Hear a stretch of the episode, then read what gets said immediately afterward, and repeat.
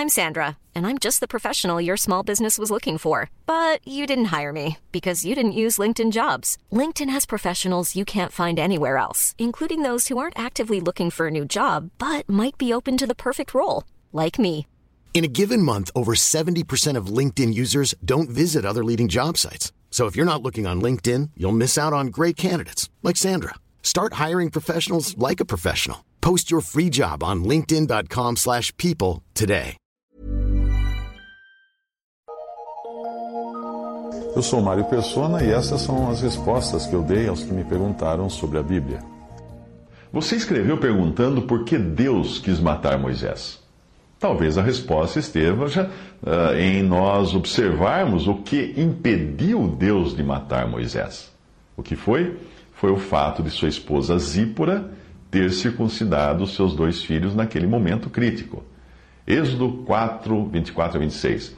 E aconteceu no caminho, numa estalagem, que o Senhor o encontrou, encontrou Moisés, e o quis matar.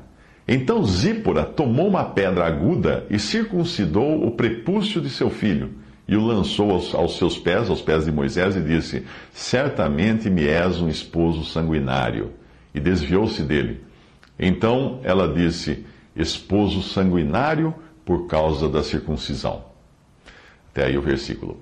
Sendo assim, nós podemos deduzir que Moisés teria falhado em obedecer a Deus nesse sentido, conforme já havia sido ordenado a Abraão muito tempo antes. Em Gênesis 17, de 9 a 14, quando Deus disse a Abraão: Tu, porém, guardarás o meu conserto, tu e a tua semente depois de ti, nas tuas gerações. Este é o meu conserto que guardareis entre mim e vós, e a tua semente depois de ti, que todo macho será circuncidado e circuncidareis a carne do vosso prepúcio. E isto será por sinal do concerto entre mim e vós. O filho de oito dias, pois, será circuncidado, todo macho nas vossas gerações, o nascido na casa, o comprado por dinheiro, a, a qualquer estrangeiro, que não for da tua semente. Com efeito, será circuncidado o nascido em tua casa e o comprado por teu dinheiro.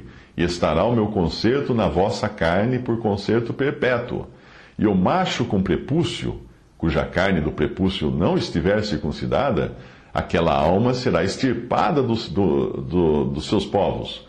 Quebrantou, porque quebrantou o meu conserto.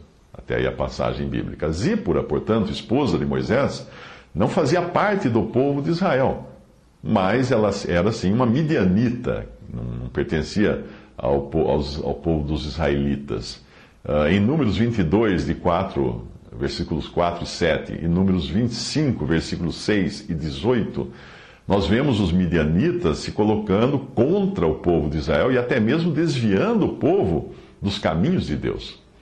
A minha suposição, e aqui é uma suposição, é que talvez Moisés tenha desejado circuncidar o seu filho conforme o mandamento de Deus, porém sua esposa, midianita e estranha à fé e à prática do povo de Deus, se opôs.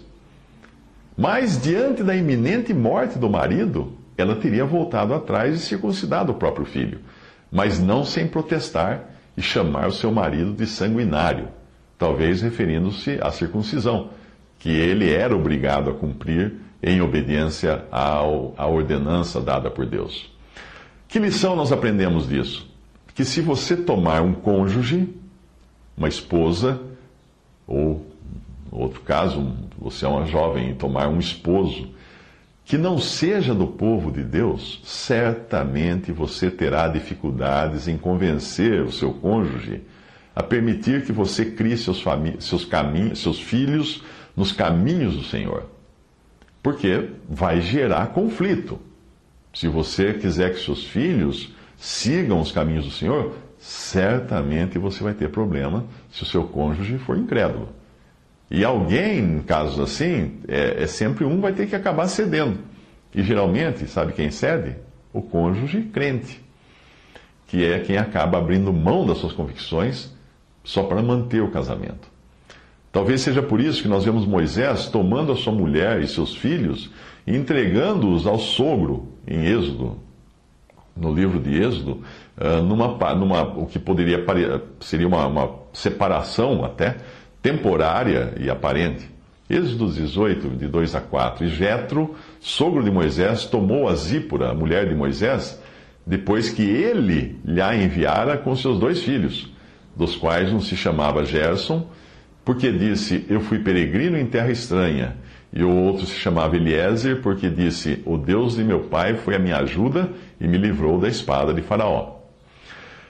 Portanto, aos olhos do incrédulo, a obediência a Deus é algo tão absurdo, tão sanguinário, quanto era para Zípora o desejo de seu marido Moisés cortar um pedaço da carne de seu próprio filho. Mas toda obediência sempre começa cortando a carne. E Deus não poderia usar Moisés como usou se ele não começasse por algo tão básico para o crente quanto é cortar a sua própria carne.